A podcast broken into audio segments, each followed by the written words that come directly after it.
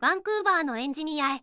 ようこそ。この番組は北米圏のテック業界やキャリアライフスタイルなどについてお届けしている番組です。番組をお届けするのはサンフランシスコのスタートアップで CTO を務めるゆうやとエンジニアの海外進出をサポートする企業フロック代表のセナでお送りしております。このエピソードでは日本で働くフロントエンドエンジニア川端さんをゲストに迎え彼のキャリアに焦点を当てています。彼はサイバーエージェント、ニューラボなどでの経験を持ち、現在はノットアホテルで働いています。エピソードでは、彼のキャリアパス、転職の決断、そして現在の職場での経験について詳しく話しています。特に注目すべきは、北米と日本の働き方やエンジニアリング文化の対比についての洞察です。どうぞこの興味深いエピソードをお楽しみください。また、リスナーの皆さんからの感想や質問も大歓迎です。ご意見やご質問は、ハッシュタグ、バンクーバーのエンジニアをつけてツイッターでお寄せください。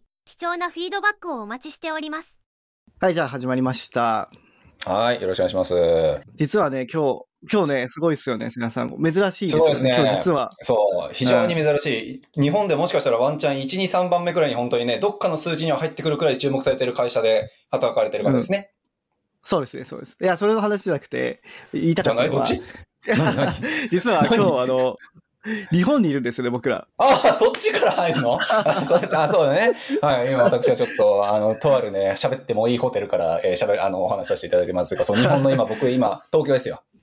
東京ですか？僕はあの、はい、奥さんの実家の札幌の、あの、妻の実家からややらせていただいてます。はい。ね、なんか見慣れた背景やね、大下さんの背景も。奥様の実家がよくわかる。そう、実家の家みたいな背景で、あの、今喋ってるんですけど。はい。はい。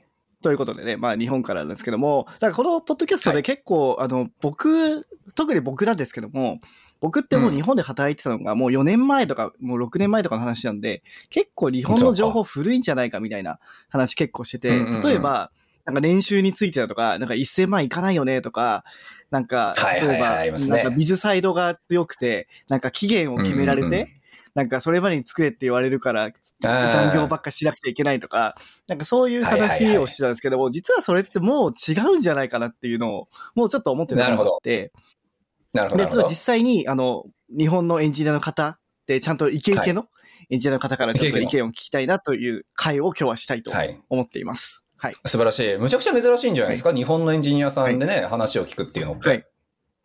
そうですね。逆になんか対比、今までの対比とかになるかなっていうのもありますね。はい。うんうん。間違いない。はい。じゃあその辺も含めて楽しみにちょっとさせてもらおうかなと思います今日ちなみに誰に来ていただいたんですかね？あの今日はあの川端さんという方で、僕があのサイバーエージェントの時の、はい、まあ後輩というか、まあ1年後に入ってきた、新卒で入ってきた方なんですけども、うん、まあその一度、一年下の代ではもう一番、一番っていうぐらい優秀な方だったので、はい、もうその後も何回か転職されていると思うので、はい、なんかそういう話とかも聞けたらなと思います。はい。なるほど、ありがとうございます。じゃあ、川端さん、はい、今日はよろしくお願いします。お願いします。よろしくお願いします。はい。今、俺初めて聞いたような気もするんだけども、サイバーの時の、に、新卒で入ってこられたのが川端さんで、その1年先輩で大島さんがいたってことよね。はい、そうです。はい。なるほど、なるほど。大島さんが入った時っていうともう結構前ですよね。だって10年くらいそうですね。それはそうか。一応僕あの大学院卒なので、あの、1、うん、2の年なんですよね。12の年、うんうん、1、2、12年の年で。で、確か川端くんもあれだよね。大、そ院卒だよね。確か。僕もはい。修士まで出て、で、うん、えー、っと、1、3、新卒で入社しました。そう。だから、多分ストレートに言ってたら、多分僕より本当に一つ下、本当に一つ下の年で、みたいな、はい、同じ大学院まで行って、みたいな感じの経歴ですね。へえ、川端さんも CS とか情報系の専攻でしたかね？僕はちょっとデザイン寄りの、ちょっと珍しい。デザイン？はい、芸術工学部っていう、ちょっと珍しい。珍しいですね。あ、そう。そこから、えっと、サイバーへ新卒でエンジニアとしての道をっていうことですよね？そうですね。枠としては、最初はデザイナー枠で、はい、あの、入って。ああ、そうだったんですね。はい。で、そこからフロントエンド寄りなことをやるようになっていって、今も、今もフロントエンドのエンジニアとして働いてるっていう感じです。そういうことですね。ありがとうございます。まあじゃあちょっと僕はね、あ今回ちょっと川端さんとは初めましてっていう形になりますので、ちょっとまあ経歴の方とか自己紹介なんかも含めて改めてあのお話伺えればなと思うんですけど、じゃあちょっと簡単にご経歴、過去のちょっと経歴なんか聞いてもいいですかね？はい。えーえー川端と申します。今は、はいえーノットアホテル株式会社というところで、えーフロントエンドエンジニアとして、えー働いております。で、はいえー前々職が、あの、大島さんと、ゆうやさんと一緒のサイバーエージェントっていうところで、そこで3年ぐらい、えーフロントエンドで働いて、最初はフラッシュ、フラッシュとか、今はあんまり聞かないフラッシュをやっていて。懐かしい はい。で、途中から Web フロントエンドに、えー移っていって、そこからあの JS とか React とか触るようになっていって、で、3年ぐらい。らい経って転職して、えー福岡に移住して、で、福岡のヌーラボという会社で、うんそこでもはいはいはい。はい、そこでは、えっ、と、架空という作図サービスをずっと作っていて、で6年ぐらい働いて、で今年、はい、転職しました。おーはい、素晴らしい。はいもういろいろ突っ込みたいというか、いろいろ聞きたいところはあるんですけども、まあとりあえずまずね、ノットホテル、まあ多分このポッドキャスト聞いてる方も相当知ってる人多いんじゃないですかね。Web3 のな波が多分来てから、日本で一番有名になった多分会社ですよね、おそらく。そうですかね。そう。じゃない？大島さん逆に知ってる？Web3 界隈でなんか、がっつりね、クリプトだの、DAO だの、なんかそういうのも全部くら絡めた上でビジネス展開してるのって。え日本ですか？特に。うん、日本。え、確かに。まあ、レア X? あーレあレあレア X とかも確かにそういうのやってるって聞きますけど、ね具体的に何やってるかはあんまり知らなくて、確かにドクターホテルっていうのはなんか NFT を使って、なんかホテルに住めるみたいな、そうそういうのは確かにしなんか見たことあるなって思いました。そうそうそう。俺やばかったもん。最初ノッターホテルのビジネスモデル見たときに全然理解ができなくて。そう。いや、本当にいろんななんか YouTuber さんとかがノッターホテルのなんか、ダ NFT 買いましたで、実際泊まってみましたみたいなね、なんかずっとプロモーションみたいになってるじゃないですか。あれ4本くらい見てようやく、あ、こういうビジネスモデルかすごい頭いい連中が作ってんなっていうので、そうそう、いろいろ追いかけ出したっていうのもあって、そう、NFT にしろ DAO にしろ Web3 っていうベースで、やっぱ世の中がどんどんね、盛り上がってきた中で、なかなかなんかビジネスとして一個の形を成したところってない、あんまなかなか出てきてないよね。まあなんかクリプト界隈以外みたいなのの中で、僕の中ではですけど、ほぼ唯一、ちゃんと事業として回し出し、注目も浴び、出資も受けっていうね、もう、なんか、立つ鳥じゃないやつ、すごいなんかもう飛ぶ鳥を落とす勢いですごいなんか、あの、伸びてる会社というところのフロントエンドエンジニアさんということで、ね、優秀が多分服着て歩いてるみたいな感じなんですよね、きっと。そんなことないです。いや、素晴らしい。その辺のね、話なんかもちょっともちろん聞きたいんですけど、大島さんと同じ時のサイバーエージェントの時がフラッシュデベロッパーですかそうですね。はい。ピグの部署にいて、一世を風靡したアバターサービスなんですけど、はい。あ、そう世良さん多分、あの、カナダにいたからわからそう、ないかもしれない。ワンチャン日本いないかもしれない。なるほど、なるほど。そういったところもね。そう、僕ね、実は最初のエンジニアの入りって実はアクションスクリプトで、あの、2.0から3.0に移行した時に object oriented っていう考え方が普及してのタイミングが僕がエンジニアになった瞬間だったんで、もう、ああ、AS 世代だみたいな のはちょっと思いますが。で、じゃあまあデザインとして、デザイナー的な勉強を大学で、もしくは大学院か、ね、されての延長線で Flash development もしいので、まあ、あの、サイバーエージェントの方に入り、で、サイバーエージェントで Flash developer やっての次のヌーラボっていうところからフロントエンドですか？そうですね。はい。まあ、サイバー時代で途中からあの音楽配信サービスの部署に移動して、そこからウェブフロントをあの触るようになって、うんなるほど、なるほど。あ、はいこれも皆さんご存知ないかもしれないですけど、あの、アワっていうサービスですよね。あ、アワっていうサービスですね。今もつ、うんはい。まだあるの？は、へえサービスで今もはい、あります。ああ、そうなんだ。あるんだ。なるほど。素晴らしい。ちょっとこのね、ポ収録が終わった後、実はね、同じ多分代に僕の友達というか、友人がね、多分一緒に働いてたと思うんですよ。しかも架空チームでしょ？あのね、多分知ってると思うから、後でちょっと聞ければなと思いますけど、なるほど。で、ムヌラボの方で、まあ結構長いですよね。多分6年くらいってことですもんね。ルーラボは6年ぐらい働きましたね。はい。いや、素晴らしい。で、その後、ノッターホテル。はい、そうですね。いうことですね。ノッターホテルってでもまあまだね、できてそんな何年も経ってるわけじゃないと思うけど、何年くらい今働かれてるんですかね？僕が入社したのはまだ7月ぐらいなんで、まだ5ヶ月経っああ、てなじゃあもういぐらいの本当に、はい。はいはいはい、はい入って、ほやほやっていうところ。ちょっと、ノッターって感じですホテルの話はもうむちゃくちゃ僕も聞いてみたいんですけど、どうする大島さん？なんか先にここから聞きたいある？まあ、やっぱその、聞いてくださる方はエンジニアの方が多いので、うんうんうん。多分、こういうイケイケのエンジニアの方がどういうふうに転職したのかとか、まあ今までの、なんかそう、日本の働き方みたいなとこを聞きたいと思うんで、早速、ちょっと質問いっちゃっていいですか？すいません、ちょっと。いっちゃいましょいいですか？じゃあちょっと早速なんですけど、た、なんか僕の、まあ、海外から見てる印象だと、やっぱノットアホテルってまあ、イケてる、まあ、スタートアップの一つに入るなって思うんですけども、まあ、その中で、例えば、メルカリとか、まあ、レイヤー X とか、まあ、そういうのも結構耳に、耳にするなっていうのは多くて、その転職の時に、その、思った、その、イケてる会社って、今どういう会社がイケてるんですか？で、僕が、あの、多分、7、8年前とかだと、やっぱりメルカリとか、なんかその DNA とか、まあサイバーもその中に入ったのかなで、グリーとか、あの、ああいう系があったと思うんですけども、今ってどういうふうにこう変わっているのかなっていうのをちょっと聞きたいです。う。確かに。うんうんうんそうですね。まあ昔言ってたメガジェベンチャーって呼ばれるようなサイバーエージェントとか、あの DNA とか、あのグリーさんとかは、あの、うん。はもう今もあの健在で、もう結構もう大企業っていう、本当大企業っていうイメージになってますね、今。へなるほどえね。うんはいで、メルカリさんもかなり今も大きくなっていって、もう大企業、もう上場もしてますし、大企業うんうんだろうなという印象をうん。持ってます。はい。で、まあ、イケてるスタートアップ、まあちょっとあの、川端くんが思うなんで、あの、はい結構主観的な感じでもいいですよ。まあみんな違うかもしれないですけど、川端くんが感じたその転職の時に。間違いない。僕が転職するときに見てたのは、あの資金調達の,、あのニュース、どういう企業がねどうさすが、いうとこでさすがっすはいね。うんうん。資金調達してるのかなっていうのを見てて、でまあその中にも、あの、レイヤー X さんとか、うん。うあん。とは、スマート HR さんとか、ああ、あはい結構いけてる感じかなっていうふうに見てました。なるほど、なるほど。なるほどですね。やっぱ日本のエンジニアさんでももちろんね、その出資あったりとかシリーズどこに載ってるかみたいなのが、やっぱり注目の一個のポイントにはなるわけですよね。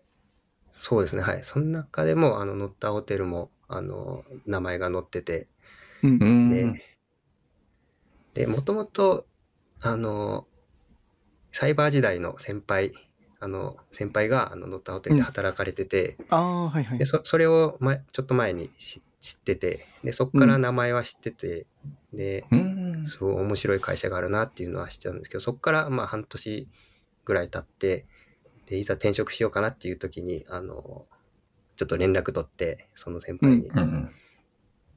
でで、会社で、あの、エンジニア向けの採用イベントがあるから、ちょっとうん。見てみないみたいな感じで言われたんで、で、それで、あの、あそこに参加させてもらって、まあ、受けてみようかなと思って。あ、そうなんだ。じゃあ割とはいリファラルみたいな感あ。じってね、リファラルっすね。そうですね、はい。リファラルですね。形的に。素晴らしい。はいやっぱ優秀な人はリファラルで入ってくるっていうのはもうどこの国も同じなんですね。優秀な人が優秀な人をついてくるわけでしょ？確かに。リファラルが多いですね、やっぱり今。うんあーはい本当ですか？は。はい。はい。まあだから優秀な人たちは優秀なコネクションを持ってるからね、やっぱり採用の面でもやっぱり強いんだよね、きっと。うん。うん、いいですか？逆にエージェントとかって使わなかったんですか？あ、エージェントも使ってました。じゃあエージェントはどういうところをこう、リストアップしてくるんですか？そうですね。やっぱ希望に合うところをどんどんあの出していってくれましたね。うん。はい。僕なんでフロントエンドの技術を求めてる会社が結構、あの、リストアップしてくれて、まあ、その中にも、あの、レイヤー X さんとか、うんメルカ。リさんとかはありましたね。うん。ああ、やっぱその、なんか、言っちゃ悪いけど、なんかティア1というか、みたいなところ、多分、川端君も経歴もあるし、かなり優秀な方だと思うんで、やっぱこのティア1をこう、いに行けるそうだと思うんですよね。なんかそ、それがやっぱメルカリとかレイアックスとかホットホテルみたいな感じなんですね。他ってなんかある？その、こう、他ってなんかあります？スマート HR とか。あとなんかあります？他見てたのは、ゾゾ、ゾゾさんとか、へえ。はい。ゾゾタウンか。ゾゾさんも結構大きな、大きな会社だったんですけど、うんうんまあ、フロントエンド人材をあの結構求めてて、で、うんうんうんそこで、まあ、ややる内容は、あの仕事内容は面白そうだなと思ったんで、あの、あの受けてましたね。はい。うんなるほどですね。ちょっとシンプルに僕は、ぎあの、いろいろ聞きたいんですけど、あの、転職するときのなんかプライオリティって、どんなのが1、2、3ってあるんですか？やっぱり待遇だったりとか、開発、か環境だったりとか、で、なんかチーム規模とかやってることとか、まあいろいろね、判断基準ってあるかなと思うんですけど、まあさっきの話だとね、シリーズどこに載ってるかなんかも多分重要かなと思うんですが、なんか川端さんの中でのなんかトップ1、2、3みたいなのってなんかありました？そうですね。見てるポイントランキング？一番その乗ったホテルが面白いなと思ったのは、あの、まあ、ネインターネットの世界に閉じ、閉じまらず、この、なんていうんですかね、じ実際のリアルの暮らし、うんうん。暮らしとか、その実際のリアルの場を、まあ、ソフトウェアとかテクノロジーの力で、あの、インプルーブしていくっていうところが一番面白いなと思って選びましたね。はい。おーなるほど。なるほど。それは確かにそうよね。なんかリアルビジネスとやっぱりうまくつなげてるのって、本当今の広報の中やと乗ったホテル、もう一番前にいるだろうから、まあそこが面白そうだったと。そうです。ねはい。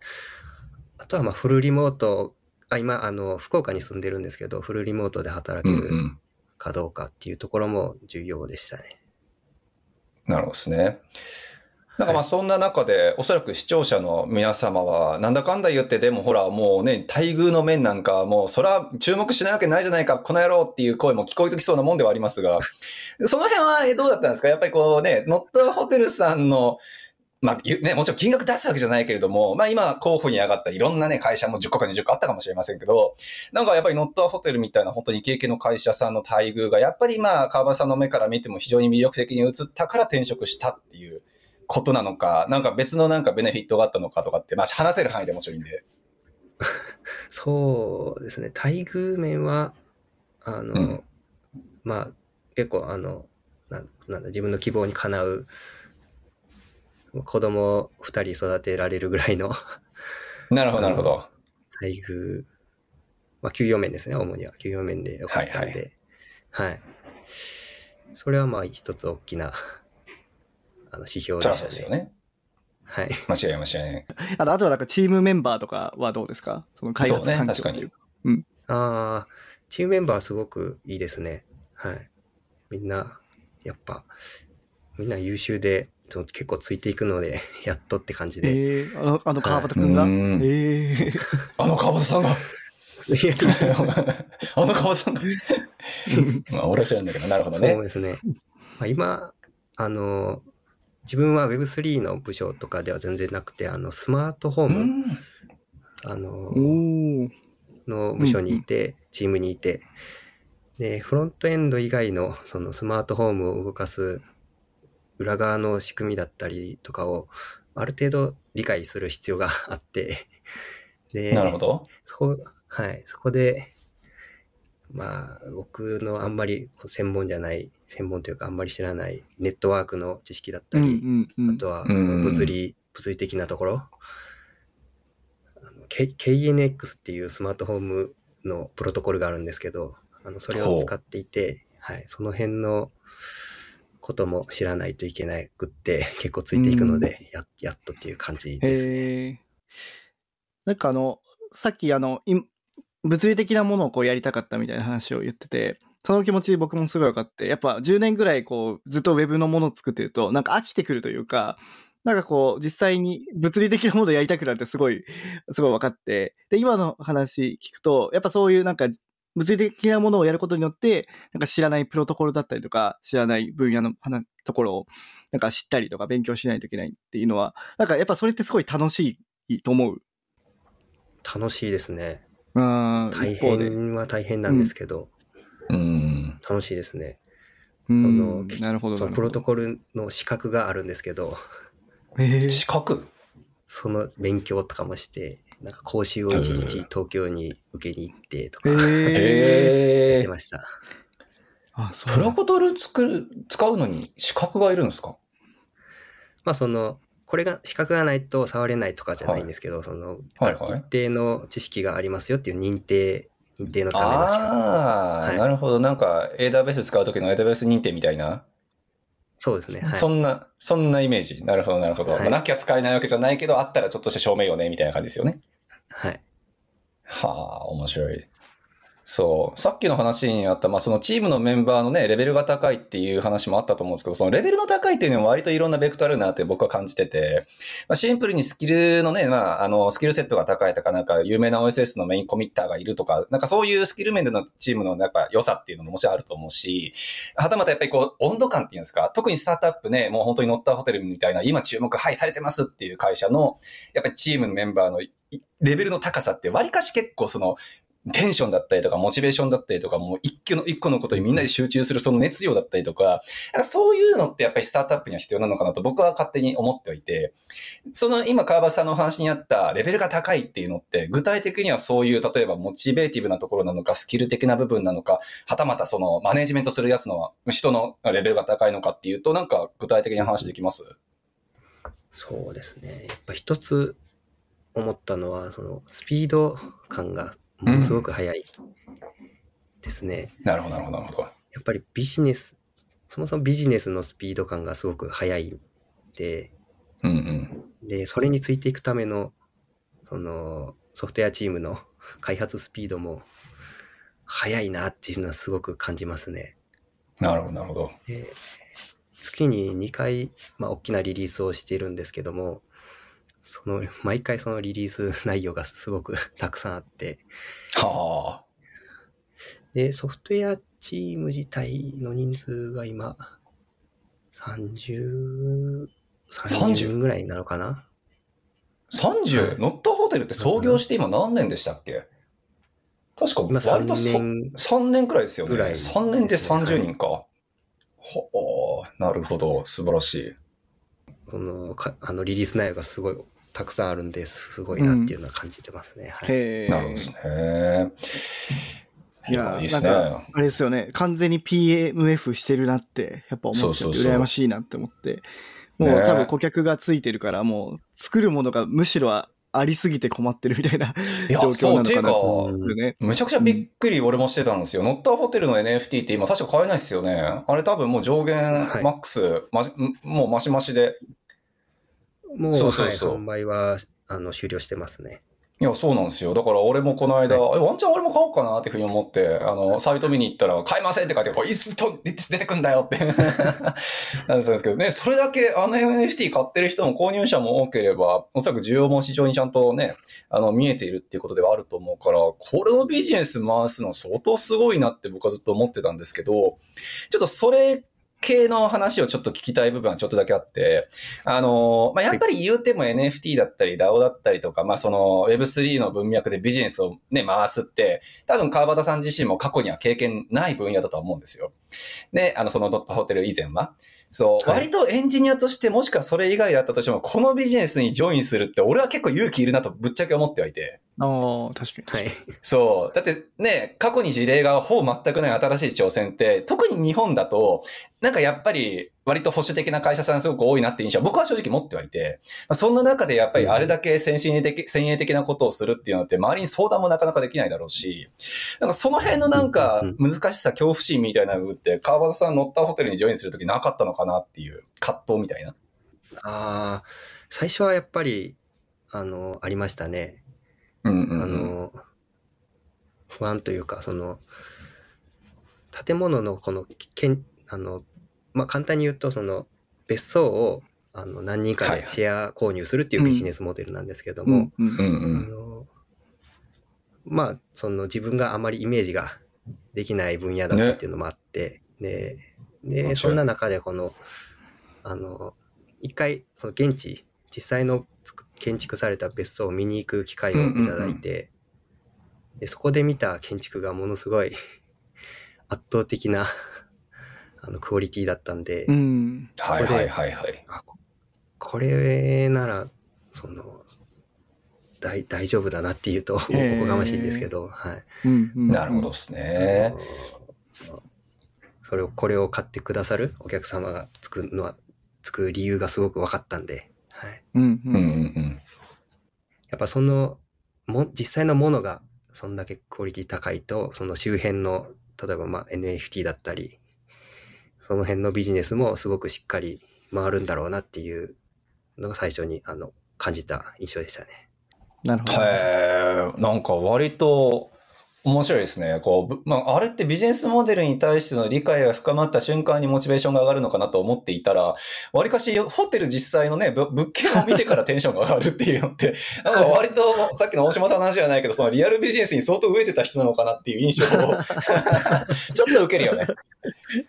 あなるほどなはい。いいですか？すいません。で、だから去年って、それこそあの、えー FTX の件とかあって、なんかそのみんなが、なんかその、なんですか、クリプトビジネスっていうか、ビット、なんていうか、そのブロックチェーンビジネスに対して結構不信感をこう抱いてた時期だと思うんですけども、なんかそういうのはあんまり思わなかった？ああ、ど、その、がっつりこの NFT とかその、クリプト系のビジネスに、その、ななんていうんですかね、どっぷり入ってるわけじゃなくて、その、NFT っていう仕組みをうまく利用したビジネスだなっていうのが、あの、感じてて、うんう。うんんうんうんまあやっぱり肝、その、このビジネスの肝っていうのは、その、実際の建物をうん。の別荘をシェアであの購入するっていうところがあの肝なんで、それをまあ、うん NFT で置き換えてるっていうだけかなというふうになるほど、なるほど。思ったんで、そのあんまりこの、なんていうんですかね、NFT の価値の乱高下みたいなのに巻き込まれにくいのかなとはうん、個人的には。ええそうなんですか？へえ、俺、はいてっきり、そう、ね、ノッターホテルのビジネスの肝って確実に資産運用の方かなって勝手に思っていたんですけど、そんなイメージじゃないんですね、どっちかっていうと。NF そうですね。はい資産運用っていうよりは、やっぱ自分で、あの、あの、物件を、まあ別荘を買って、そこで、うんうん。あの、余暇を楽しむじゃないですけど、はいはいそ。こに行って、はい、暮らしを楽しむっていうのが一番の肝なんで。なるほどですね。いやーこれもちょっとどこまで突っ込んで話していいのかあれなんだけれども、そう、割とね、あの、あののビジネスモデルってね、しこの多分、ポッドキャスト聞いてる人の中でも知らない人もいるとは思うんですけど、ちょっと僕の認識が間違ってたら、川端さんに訂正してもらえればなと思うんですけど、あれってまあ NFT 購入して、あの、その物件に住む、まあ、えっと、泊まることができる権利を要するに買うっていうね、共同購入をするっていうイメージは間違ってはいないと思うんですよ。ただ、あれってあれですよね、あの、この日のどの場所に住むのかっていうのを自分たちで指定をすること確かできないビジネスモデルですよね。あ、その NFT はそうなんですけど、あの、はいはい。NFT 以外でも、あの、普通に購入することができて、ああのはいはいはいはいはい。えっ、と、まあ、年、年30泊を、えーうんうんうん。47年間だったかな。47年間そうですよねで。きるっていう、はい。ので売ってるんで、それを買えば、その、特定の、はいはい。特定の物件、特定の建物に泊まることができて、で、そう自分が、あの、購入した、その泊、泊数っていう、何何泊、うんうんうん1泊2泊の泊数を、えー使ってあの他の拠点の建物にも泊まることができるっていうような、あのいうことですよね。はい、感じになってましてなのでまあ NFT だけっていうよりはどっちかというとその普通に購入していただく方の方が多いですね。あ、ああ、そっちがそうメインなんですね。はい、なるほど、なるほど。じゃあ、まあ、普通に購入する人たちが、まあ、大多数の多分に、まあ、日数は止まっているんだろうけど、NFT 保持者の人にも、その、まあ、ランダムにはその人たちの場合になるけれども、止まる権利はあるよっていう話ってことですよね。そうですね。はい。なるほど。あれ、メインは NFT のよりも本当に購入者の方なんですね、じゃあ。そうか、そうか。そうですね。はい。うん。であればメイクセンスですね。確かにその理論であるんだったら、まあホテルとかのね、なんか、あの代表の方のインタビューもちょっと拝見しましたけど、あの、やっぱホテルとかでもね、なんか空室のやっぱり処理っていう部分がホテル側ってすごくやっぱりまあ面倒だし、まあすごく課題に挙げているっていう部分でね、挙げていて、まあこのね、その空室率っていう部分に関しては、その NFT 側の仕組みを使って乗ったホテルは解消しようっていう話かなと思うので、いやー、相変わらず、どんだけ頭いいやつがこんなん作ったのかなって 思わざるを得ないビジネスモデルなんですが、その辺もじゃあまあちゃんと何その最初に川端さんがその会社にね乗ったホテルに入られるときにちゃんとビジネスモデルの何たるかっていうところはちゃんと理解した上で、あ、この会社やったらきっと大丈夫って思ってジョインしたってことですよね。そうですね。はい。そはうですね。まあ、完全に理解できてたかどうかは怪しいですけど。あ。はいはいはいはい。いや、割とだって僕わかんないですよ。仮にこういうビジネスをやってる側だとしたら一番大変なのって多分、あの、巻き込むメンバーをその、口説き落とす多分フェーズで。そう、自分たちでこんな先鋭的なことをこんな理念のもとでやるんだぞ。じゃあお前もついてこいよっていうのに、川端さんはなんでそれにどう納得したのかなっていうプロセスがすごく僕は気にはなっていて、まあもちろん物件見てテンション上がったっていうのは当然あるんだろうけど、はい。そう。なんかチームのね、レベルの高さとかももちろん入ってみないとその肝たる部分は見えないだろうし、そう、なんかどこで口説かれたのかっていうのは、なんか代表からとか、なんか面接官からなんかふキラー文句みたいなのないですか？ああ。なんでしょうね。CTO の方と、その、はい実際に現地で、あの、あの、バーベキューいただく機会もらって、はい。で、その時にあの、自分の家族と向こうの家族も一緒にいへて、え。うんうんうんうん。なんでやっぱり、僕は結構、その、乗ったホテル興味あったんですけど、自分の嫁さんが、あの、まあ、ちょっとスタートアップっていうこともあって、あのああ行っねたみたいなんですけど、うん。えーまあ、サイバーの後、ムーラボですもんね。うん、そうですね。はい。うん、割と名前の知っとったね、会社にずっといらっしゃってっていうので、奥さんも安心してたということですかね。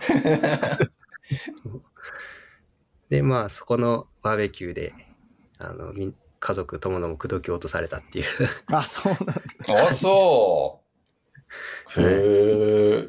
なんかもう、その、僕はね、その採用する側に立つことが最近多いからあれなんですけど、どう口説かれたんですか？家族もろとも。やっぱ、なんだろう。その、建物見た、見て圧倒されたっていうのと、ああ。ああ、やっぱそういうのか。はい。それがやっぱ大きいですね。で、それをしかも自分たちが体験したってことだもんね。そこで、えーバーベキューとか。と泊まったの実際にそこに。泊まってはないんですけど、中見て、あの、見学させてもらって、スマートフォームとか探してもらって、へえ。で実際にこう、iPad 一つでこうカーテンがこう自動でバーって開いたりとか、ああ、はいは。はいいはいはいはい空空調とか床暖房とか全部うん。操作できたりとか。なるほどね。やっぱ五感で訴えられるものにはやっぱ強いのかな、そういうの。まあ、そうですね。で嫁さんも、嫁さんが一番不安になってたのは、その、うんスタートアップだからあんまりこう育児とか家事とか参加できないんじゃないかっていうああ、忙しくね。て、はい。でもまあその CTO の方、CTO とあの、人とも家族、家族か、家族、あの、のみんな、あの、み奥さんとかとも、ともお話しして、あの、まあそこは納得いってましたね。嫁さ納。得っていうのは、どんだけ忙しくても全然大丈夫だぜっていう納得なのか、そんな忙しくないよっていう納得なのか。ある程度、あの、家事とか育児する時間を、まあ、自分で確保することはできますよっていうふうに言ってくれたんで、え、なるほど、なるほど、うんライフワークバランス的な観点で整ってるよっていう口説き方ってことですね。ですね、はい。なるほど。面白いな。それなんか、あれだね、優秀なエンジニアをやっと、ももし言ったらその方が男性だったら、うんまあ、その奥さんの心を掴んだりとか、まあ、まあし、もし女性だったらそのパートナーのね、心を掴んだりとかっていうのが、なんか一つ肝になるというか、採用の仕方としてはありなんですね。いや、そうだよね。間違いない。ちょうど今、イーロン・マスクのさ、この間出した電気さ、自伝かのやつはい読んでるんですけど、あんなんだったら絶対ダメよね。もう、寝る間も惜しんで仕事しろ、24時間自分の電話出ることみたいな、そんなこと言われたら絶対に口説けない。そこら辺はやっぱりだからステージがあるよね。家族を持って、ね、やっぱりうん。あの、家事とかにやっぱりどれだけジョインできるか、まあ、その、まあ、時々をちゃんと見て、しかもまあその物件にちゃんと来てもらって、まあ、五感で感じてもらった上で、自分たちのチームにジョインするっていう。いや、やっぱ物がある人たちって、そういう口説き方ができるの強いな。確かに。へなるほど。うんいや、素晴らしい。ありがとうございます。はい。あとは、え、ちなみにあの、うんパカソって知ってた？はい。あ、ごめんなさい。パカソってアメリカのサービスなんだけど、あの、ジローの、ジローっていう、なんか不動産の一番でかい、もう一番よりでかい、そういうサービスを作ったファウンダーの人が作ったパカソっていうサービスがアメリカにはあって、で、それがまさにその、い別荘を共同でこう、あの、シェアするみたいなやつなんだよね。で、多分、ノッターホテルってそういうのの、まあ一応あるけど、まあそういうビジネスモデルを、あの、踏襲してるんじゃないかなって思うんだけど、そういうのとかアメリカの、なんか、日本ってさ、まあ一応あるけどさ、その、アメリカで流行ったやつの、こう、焼き増しみたいなのが結構多いじゃん。同じようなビジネスモデルで日本でやるみたいな。で、そういうのって調べた？なんかこういうのって、なんかアメリカとかであるのかなとか。あー海外は調べなかったですね。うん。うん。そうでは日本では他みあんまり見ないな見ないビジネスモデルだなっていうのは思ってましたけど、海外はあんまり見てなかったです。そうそう。で、多分まあそこもかかなり伸びてるから、まあそういうのを見ると、あのよりなんか、あ大丈夫かなみたいな思うと思うんだよね。なるほどね。うん。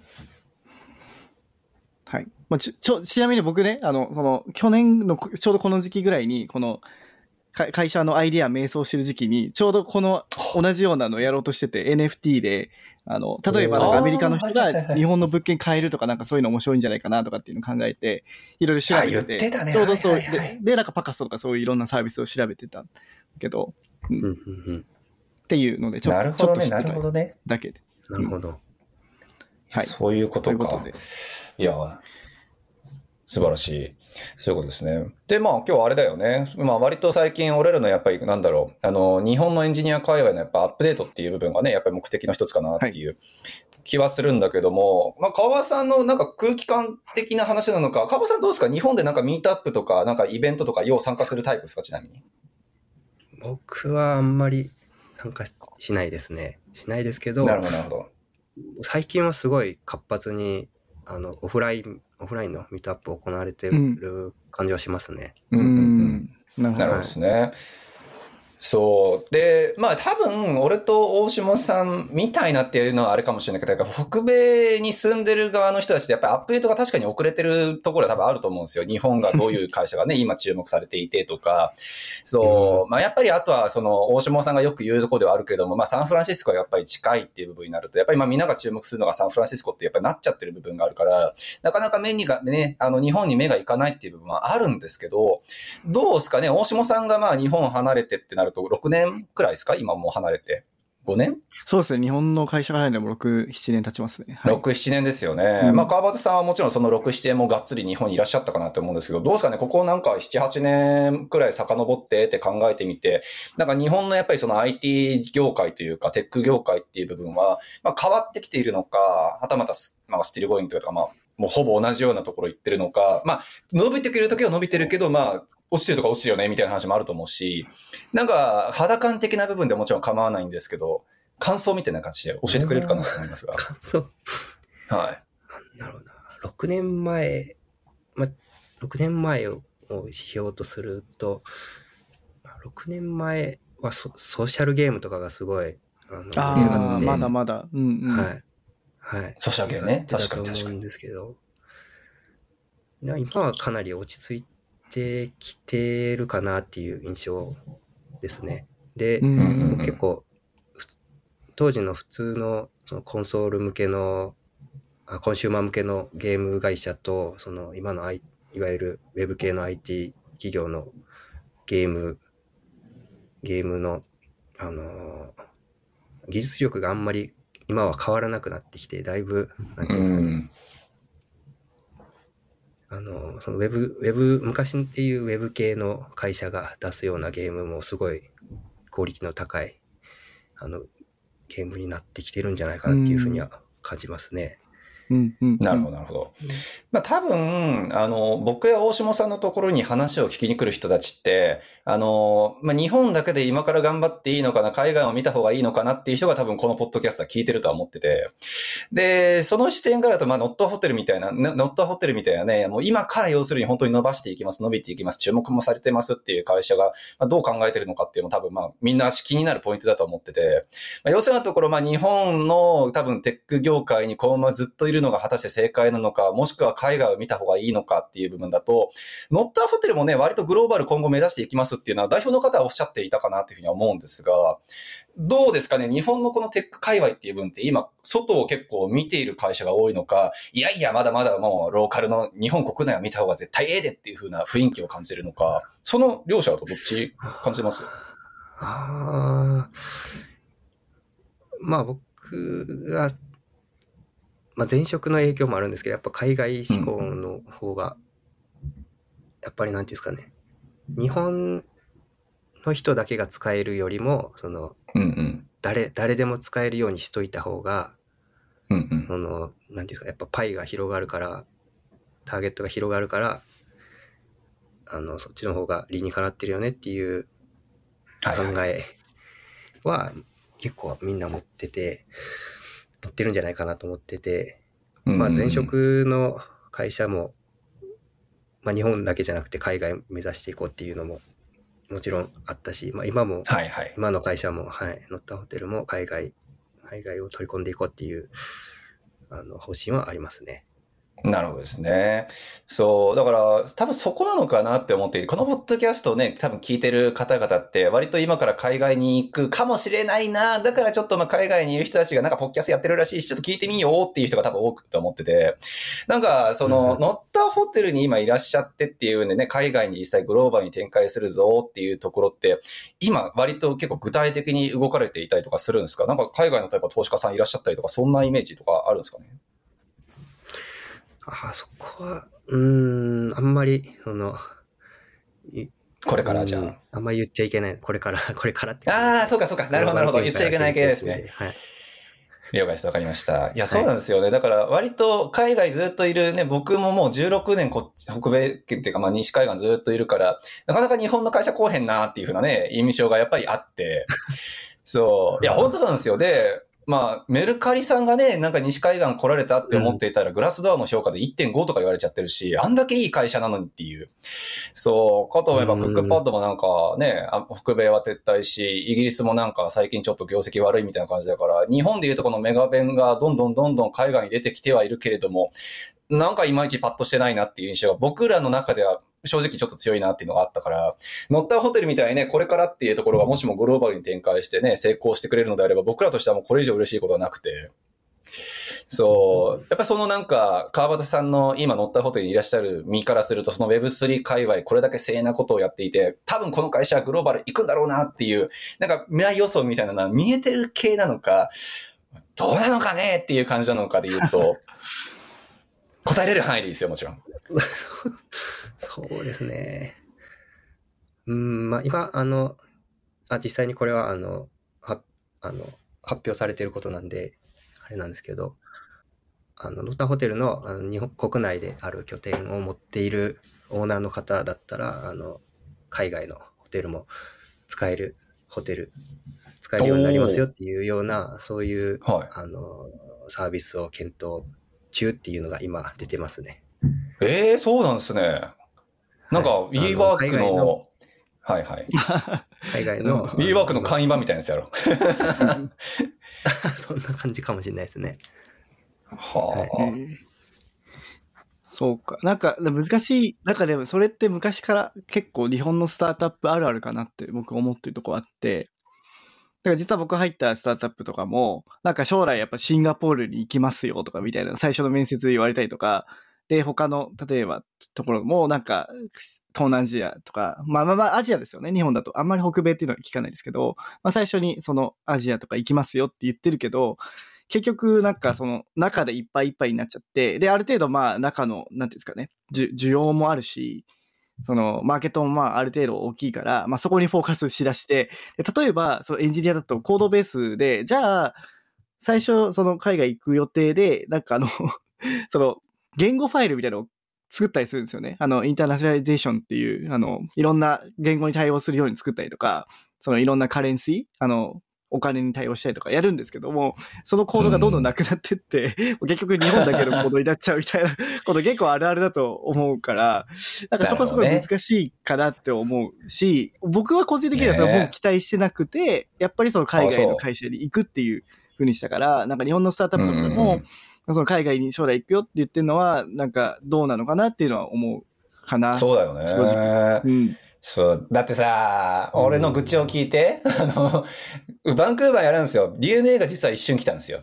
あの、そう、もう日本のメガベンで、バンクーバーに、しかも地元に、地元というか、まあ僕が住んでるところに、日本のメガベンが来るんだ、わーってなって、もうこれはちょっともう僕ができることは全部協力したいって思って、僕らのコミュニティも総手で応援しようって思っていたら、あ僕が知ってる限りやけど、1年経たずに潰れて。そう、もうすぐ撤退。でね、バンクーバーのローカル話をしていいんだったら、一番盛り上がっていたのは多分バンナムなんですよ。バンダイナムコ。が、あの、スタジオがバンクーバーに実は昔あって、そう、フロッグのメンバーの中にもね、何人か、あの、そこでお世話になってきた人もいたので、僕らとしてはすごく良かったんですけど、やっぱりそこも撤退しちゃって、そう、なかなかね、日本の会社で開発、 develop office、develop office だったりとか、規模拡大のために北米進出っていうので、今のところ明るいニュース、スマニューがワンチャンかなっていう、そう、まあところだと思うから。ね。そう、だからちょっとわからんね。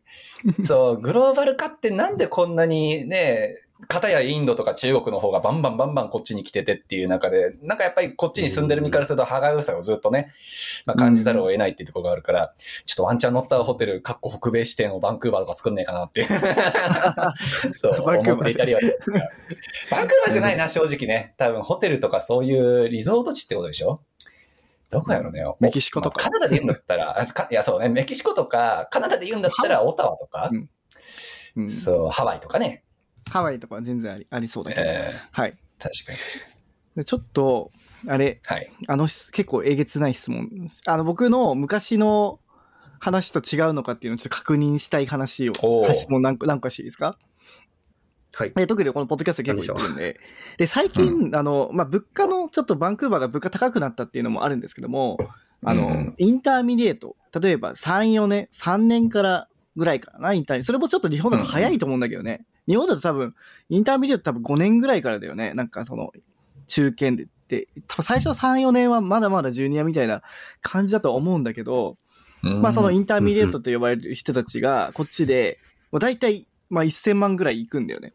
あの、そうね。年収で言うと。ああ、うん。うん。まあもちろん物価の差もあるし、家賃も全然違うんだけども、うん。それってなんか僕がいた頃は、なんかやっぱりシニアとかでもなんか600万、700万とか東京での人かなり多かったなって思っていて、なんか1000万行くためには、例えばなんかマネージャーになってなんか役職がつくみたいな感じになるか、もしくはなんかその外資の日本のアマゾンに行くとか日本のグーグルに行くとかっていう風な人以外あんまり聞かないなって思ったんですけども、それって今もそう、それとももう全然今だとうんスタートアップとかでも、ベンチャーとかでも、2000万なんてすぐ行くよって感じなのかな？確かに。そうですね。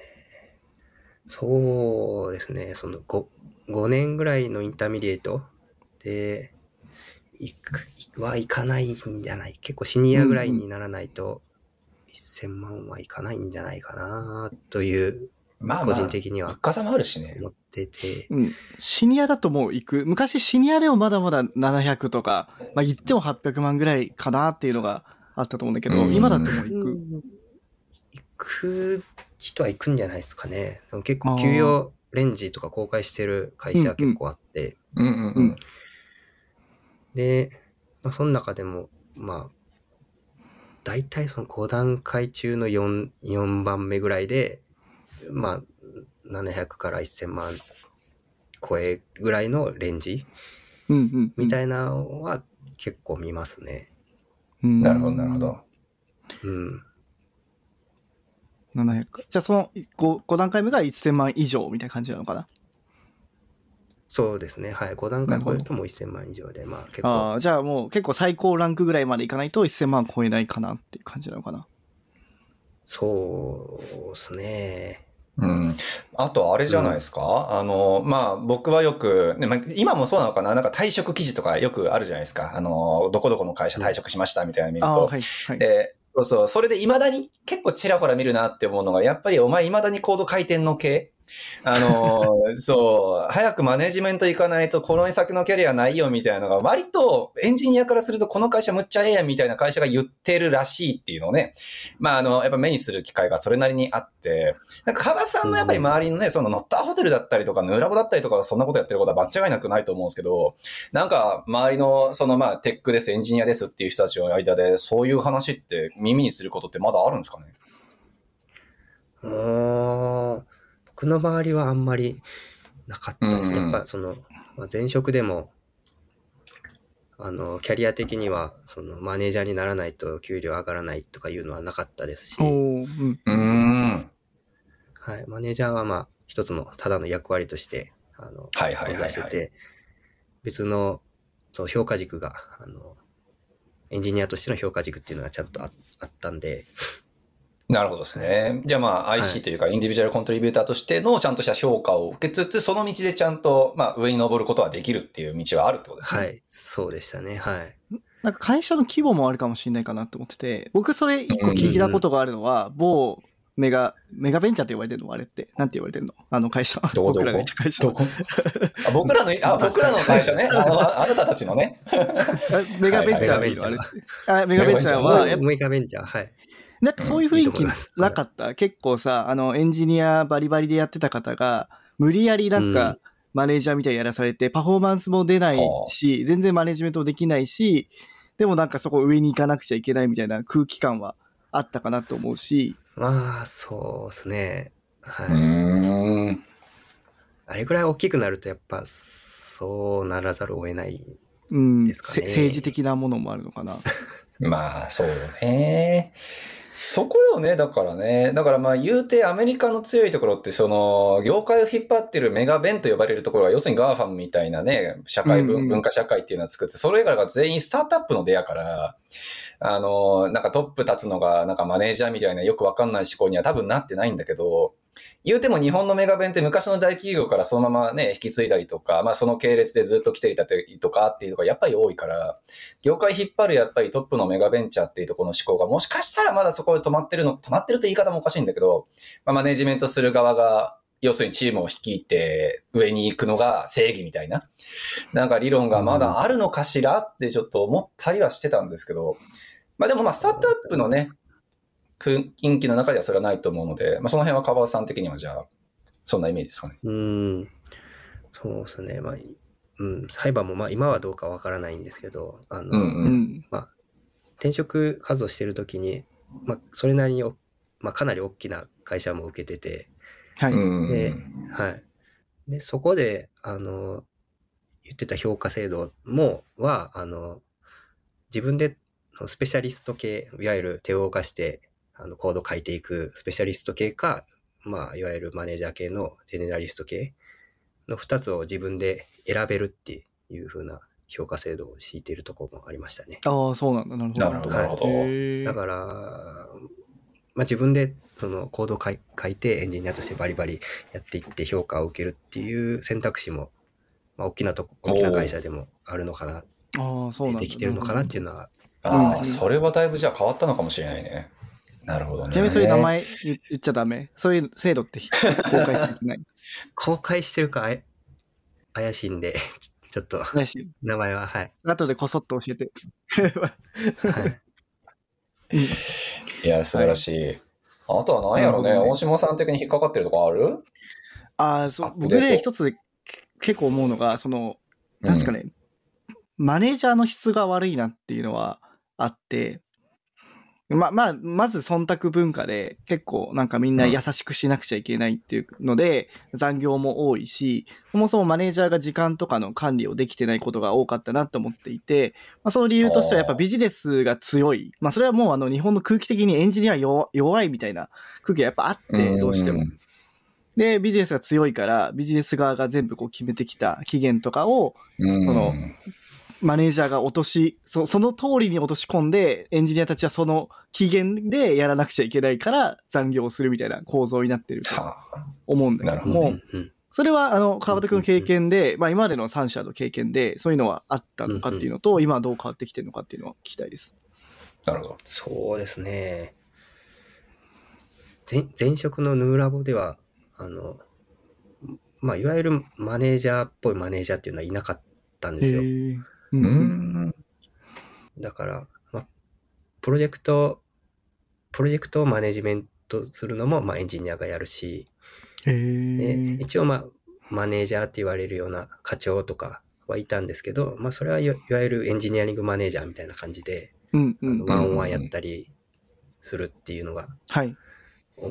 主な役割だったんですよね。うんうんだから、だからあんまりこう、マネージャーっぽい人に当たってこなかった、いわゆるマネージャーっぽい人 うん。にと一緒に働くことがあんまりなかったっていうのはあります、ありますね。とは言っても、で、も、ね、はいチームアサインしたりとか、あの、スケジュール引いたりとか、ね、そういう人たちはもちろんいるんですよね、だって。それもまあエンエンジニアがやってましたね。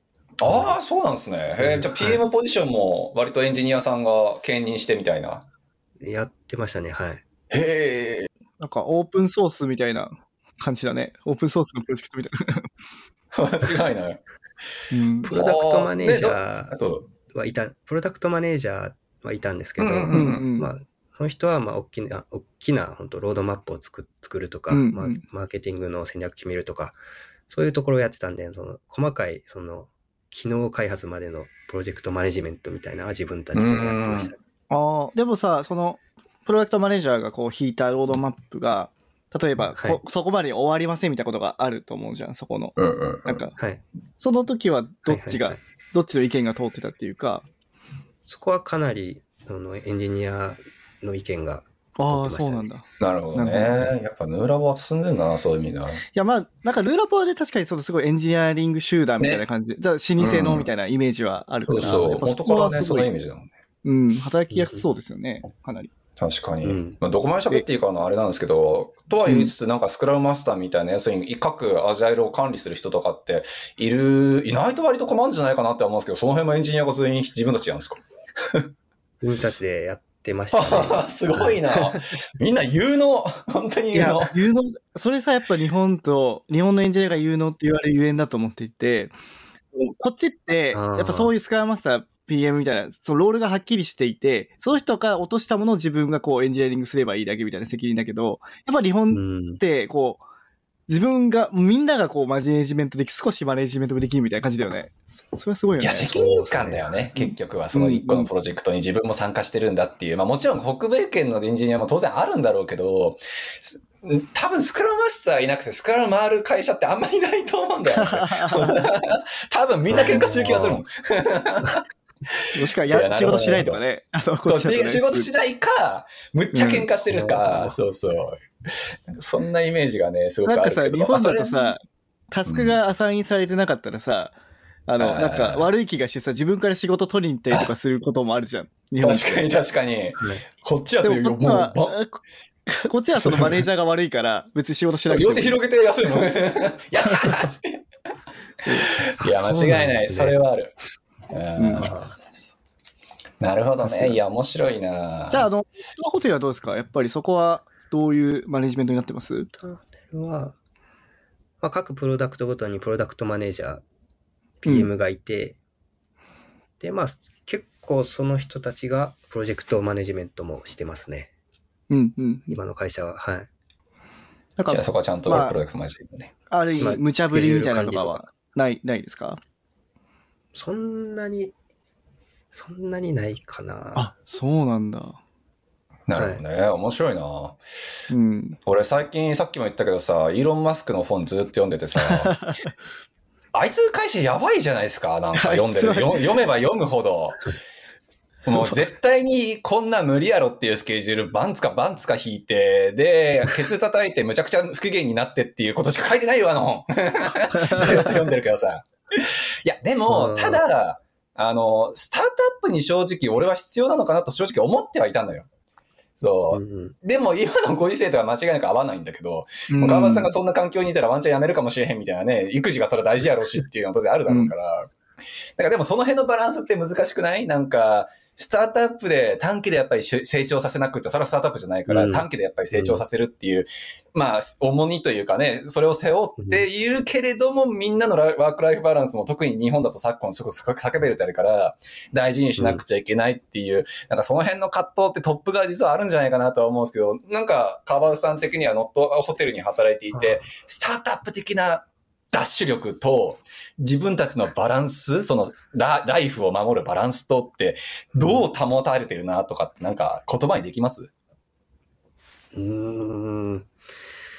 うん、まあ僕個人の話で言うと、はい。今仕事がすごい楽しいんで、うんうん。ついついこう、仕事してしまうっていうのがおお、素晴らしいあり。ますね。結構、まあ夜、夜も結構はいはい。ついついやってしまうっていうのが楽しくて。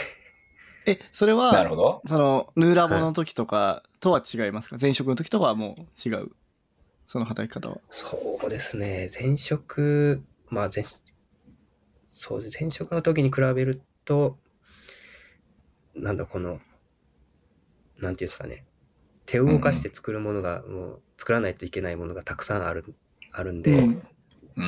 どんどんどんどんコード書いて、その、作っていきたいみたいな気持ちが今は強い、へえ、すごい。楽しいですね。理想の社員よね。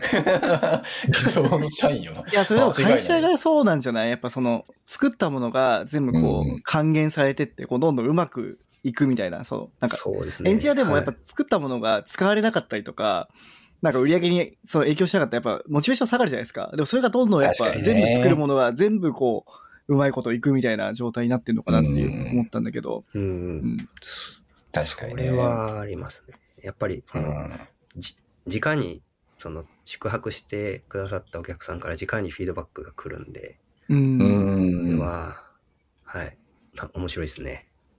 はい。なるほどね。羨ましい。いやー、素晴らしい。そういうことで。まあ時間もそろそろですけど、うん。瀬谷さんなんか最後に質問とかありますか？え、俺はあの社長さんの記事を読んで、社長の社社員にモチベーティブする方法みたいなのはもうちょっと知りたいなとは思いましたけど、まあでも今日の話を聞いてね、やっぱリアルに物件があり、ちゃんとコンセプトもあって、熱量をちゃんと伝えることができるトップは強いんだろうなって、すげえちょっと見習うところがたくさんありました。という感想でいいですか？どういうかはい。感想？という感想でいいですか？はい。いや、ちょっと割とリアルにね、もうちょっと突っ込んだこといろいろ聞きたいからね、今度ちょっとぜひよよかったらどっかでご飯でも行きましょう。てか、カナダに遊びに来てください。あはい。あ体に。はい。家族旅行来てください。見るとこあんまないけど。大島さんち見ることはできるから、ほら。はい。はい大島さんは？そうですね。僕結構やっぱその、ある程度、やっぱスタートアップに関しては、いろいろとこうアうん。ップデートされてるのかなっていうのがあって、日本でも。例えば年収の面だとか、まあ働きやすさだとか。まあもちろんね、ちょっとね、そのトップティアの多分一番上のところだけだとは思うんですけども、そこからまあ変わっていってどんどん下にもなっていくので、そうですね。まあ昔みたいな、なんかちょっと1000万いかねえよとか、なんか、うんうんなんていうんですか、ビジネスサイドが強いよとかっていうのはもう今はちょっと違う時代なのかなっていうのが分かりました。はい。という感想です。はい。はい。素晴らしい感想です。さあ、というわけで、はい逆に川端さんからなんかないですか？ねえこれを聞いてる人たち、大体まあ、今から頑張って海外行こうぜ、勢が多分多いとは思うんですけど、なんか、日本でこういう経験したらいいよとか、まあ、いいよってね、かあの、かなんかアドバイスって難しいとは思うんですけど、アドバイス？アドバイスねスク。ラムマス、さっきのお話でスクラムマスターがいないと、こっちじゃ回んないよっておっしゃってたのが、はいす。ごい印象的でした。ああ。いや、回らないかん、いや、まあ、どうだろうね。どう思う大島さん。俺、割ときつい会社が多いとは思うんだけどいや、な。回んない。いやあの、そう、やっぱりみんな自律的な人が少ないと思うから、どちらかというと。ねあその、投げられたもの、ベンチではやっぱ投げられたものを、いかにこう、プロフェッショナルにこう、作るかっていうところが大きいと思うので、そこのマネジメントは、やっぱマネジメント、マネージャーがやれっていうのが、やっぱ、うん、あるから、うんそれは僕もすごい思いました、やっぱ。あの、でもそれは逆に日本人の強みだと思ったんですよね。で、さうんうんうん実際になんか僕らの知り合いでもあの、ポッドキャストで出てくれたヒロシさんとかっていうのは、やっぱ彼はそういう能力が高くて、そういうのが認められて、やっぱジュニアで、あの、雇われたりとかもしてるところもあるので、そうですねなんです。かね、アカウンタビリティっていうんですかね、そのなんか自分ごとにするみたいな力はやっぱ日本人すごいあるなっていうのは。確かに。うん一個の大きな能力の一つだと俺も思うもんね。うん。素晴らしい。じゃあまあその能力を生かして北米圏でも無双しましょうという話かな。そうね、あの、まさに、明日、明後日ですよね、菅さん、あの、日本であの、大きいセミナーをやって、おそうやそうや。あの、170人来るんで、もしかしたら200人来るかもしれないけど、そう、ちょっと海外就職頑張るぞセミナーをね、ちょっと2人くらいエンジニア連れてやりますんで、まあ多分この、ポッドキャストを公開されてる時には終わってるけど、そうね。はいまあそんな感じでちょっと頑張ってね、えーやっていこうかなと思うんで、よろしくお願いします。はい。じゃあ、ちょっと、あの突然、あの、お呼びしてありがとうございました。いろいろと。ね、ありがとうございました。はい本当に、はい超楽しかったで朝す。早くに。はい、すいません。じゃあまた、あの、出演でした。や、本当に嬉しい。これさ、ぬあれ、あの、乗ったホテルとかにもなんかメンションつけちゃってもいいの？なんか、あの、エンジニアが出ました。メンションいや、わからんやろ どうだろう。どうだろわかんないけど。う。ない、はい特にえ？何も言ってないんで、会社に。あ、言ったてはいけないことは言ってないと思うんで、大丈夫だと思そうですね。うんで、はい。なんかあの、はいノットホテルの人も聞いてほしいなって、あの、せっかく川端くんそうねが初めて出出たので。うん。ね、間違いない。はい。はいということで、じゃあ、うんありがとうございました。じゃあ一旦これではい切ります。はい。はい。はい、ありがとうございました。はい。